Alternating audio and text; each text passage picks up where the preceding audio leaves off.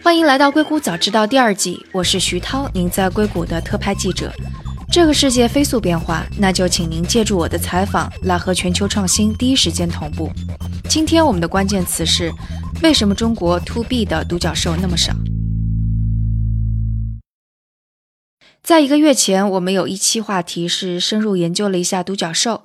那期节目中有一个细节是说，美国 To B 领域的独角兽，也就是说那些产品销售给其他公司的这类独角兽公司，差不多是占据了所有独角兽的一半。但中国的 To B 独角兽却非常的少。中国的独角兽大多还是 To C 的公司，也就是说是那些把产品直接销售给消费者的公司。那在这期节目播出之后，有很多听众，不管是在群里还是邮件里，都会问这个问题：为什么和美国相比，中国的 To B 的独角兽那么的少？这是一个好问题。其实，在之前的闲谈或者访谈中，我和嘉宾们时不时也会聊到这个问题，不同人给出的视角也都不太一样。那在这期节目中，我就将他们的观点汇集到这里，看看是否能够解答大家的疑问。第一个观点来自于 Howie，他就是做独角兽观察那期节目的嘉宾，他是硅谷 To B 领域的连续创业者和投资人。他是这么说的：“我觉得中国 To C 成长的快，应该说。” To C 成长的更快，是因为有人口红利。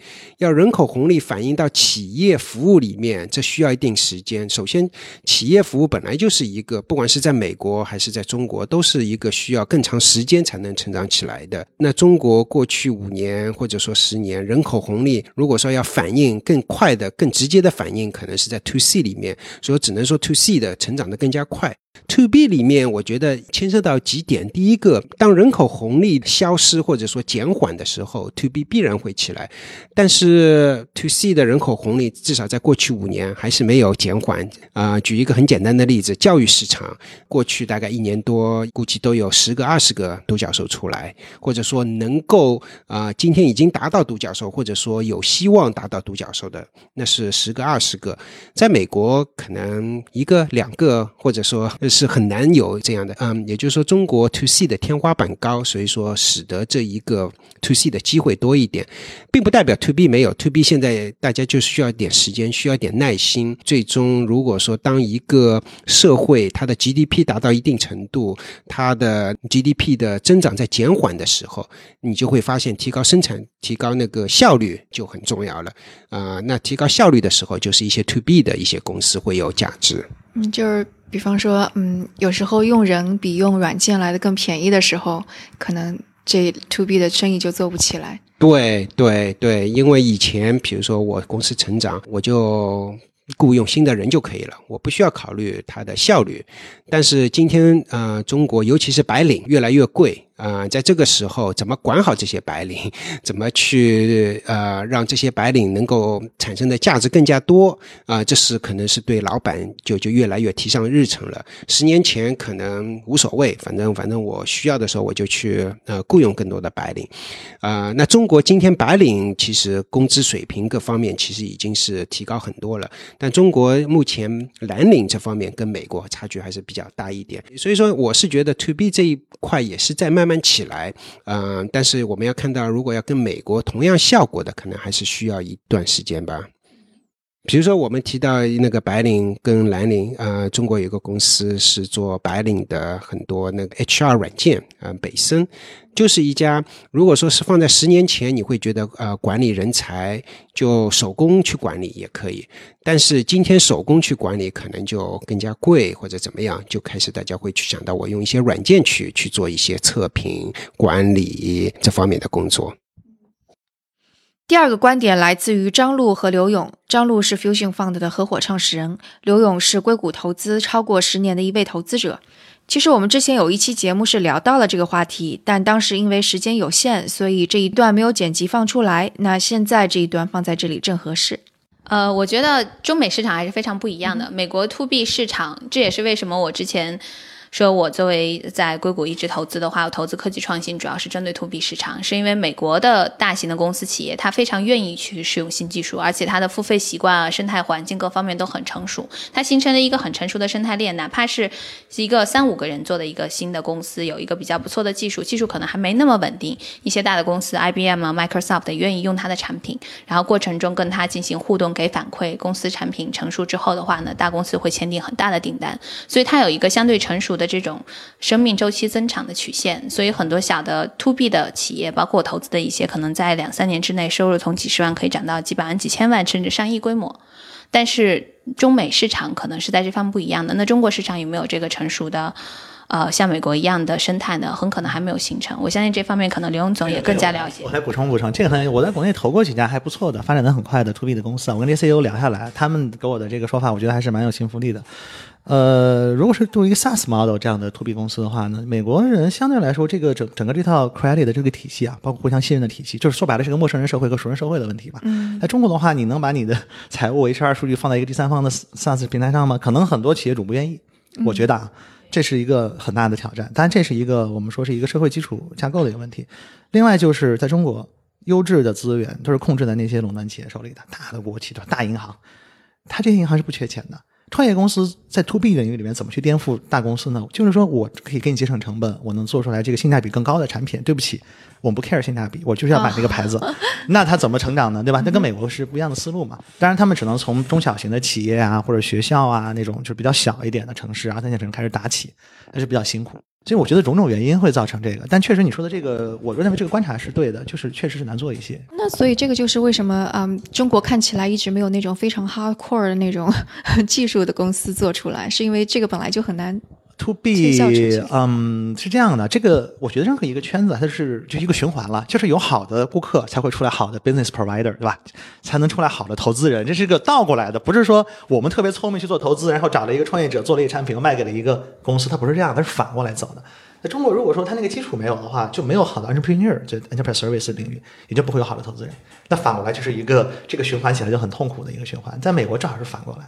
对，不断有人卖掉公司，join Cisco，对吧？然后出来又做一个公司，再卖给 Cisco，然后对印度对很多印度投资印度 VC，然后你知道美国大公司的很多这 corp dev 的老大都是印度人，有很多 entrepreneur service base 那个 enterprise service entrepreneur 是印度人，他们这个圈子循环是极快的，我觉得一两年就可以套现啊。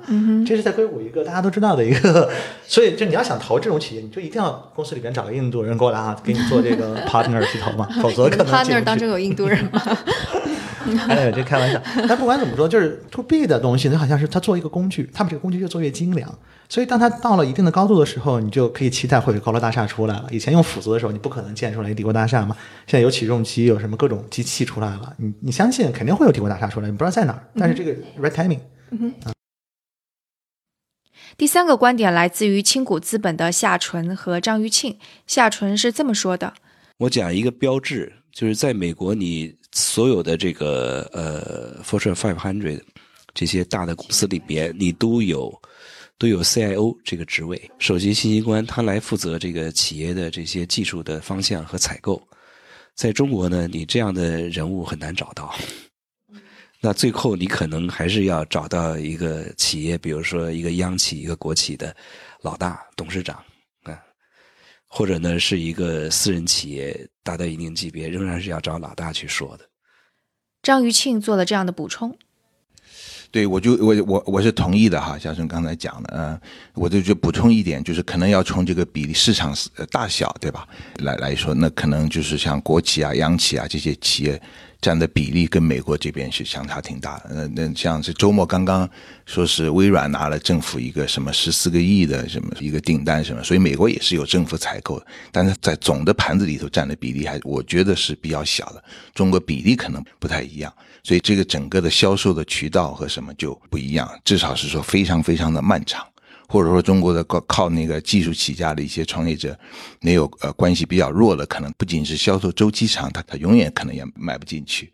所以这些因素造成了，就是说整个的 to B 市场，就说是它的规模和那个 scalability 销售比较漫长，和比美国要小很多。所以这是这也是一有一些小小的，有些地方是有成功了，但是就是在跟那个美国相比来说要小很多，这是很多因素吧，这是其中一条。对我，我讲国企啊或者央企这些我能够理解，但是中国其实除了国企、央企之外，也有大量的私营企业。那私营企业你要看私营企业非常多的企业呢，它。嗯，因为企业就是说做的还不错的哈，这个发展的还比较快的，还是很多集中在这个制造业这个大的领域，作为一个世界工厂。那制造业它自身它本身的这个 margin，它的营收营收就很低，就利润率就很低，很多公司就是在零利润的状态下往前往前推进的，就是就是就挣扎着在在那么生存。那你这个时候它能有？多大的这个科技上的投入，尤其是信息科技的投入，这就很值得怀疑了，对吧？所以很多很多很好的一些呃，对他其实对他公司发展很有帮助的一些技术呢，他很难去采购。嗯，就是说，如果民营企业比例增加，到最后这个规模效应一定会到了，因为公司实际上 to B 实际上是很简单，就算账的。就说我最终用了这个东西帮我省钱，他将来他会用，这是在美国这边的基本原则。就是刚开始觉得要花，比如说一个月要花一万美元买了这个软件，每个月就要付钱，我要算这个账。但最终这个账最后算下来，如果我自己雇个人，对吧？搞一搞也没有花那么多钱，对吧？就是或者招个 contract part time 的人帮我写写这个软件也能够对付。但是到最后公司如果要不断的成长，然后呢，这个这个成本到最后是比这个。要更高，让软件给我带来效率高，那他就会采用，这是他的基本的算。在美国就是比较简单，这个 driven，他一定他他他这是或者说是他唯一的判断标准。就刚开始不买，到最后哎，就就觉得用这个软件更便宜。对，这个特别特别明显，因为有金讲这个情况，就比如说在二十多年前，嗯，大家所熟悉的沃尔玛的沃尔玛，它呢就是在运用大数据的技术。Data warehousing 啊，用大数大数据技术对它的这个仓储和物流做优化，很早很早就在推这样的技术，这是因为竞争引起的。那在中国，刚才我们讲，中国这个商业环境是不一样的，对啊，它如果没有那么强的一个市场化的一个环境呢，那你竞争你不是通过纯粹科技的手段提升自己的实力。这就是他们关于这个问题的回答。那也很感谢提出这么好问题的听众们，你们的提问让我们对这个世界的理解又加深了一点。大家如果有其他的任何问题，也尽管向我们提问。对于那些大家共有的疑问，我会找到最合适的人来为大家解答。最后，祝大家二零一九年新年快乐！那我们下期节目再见。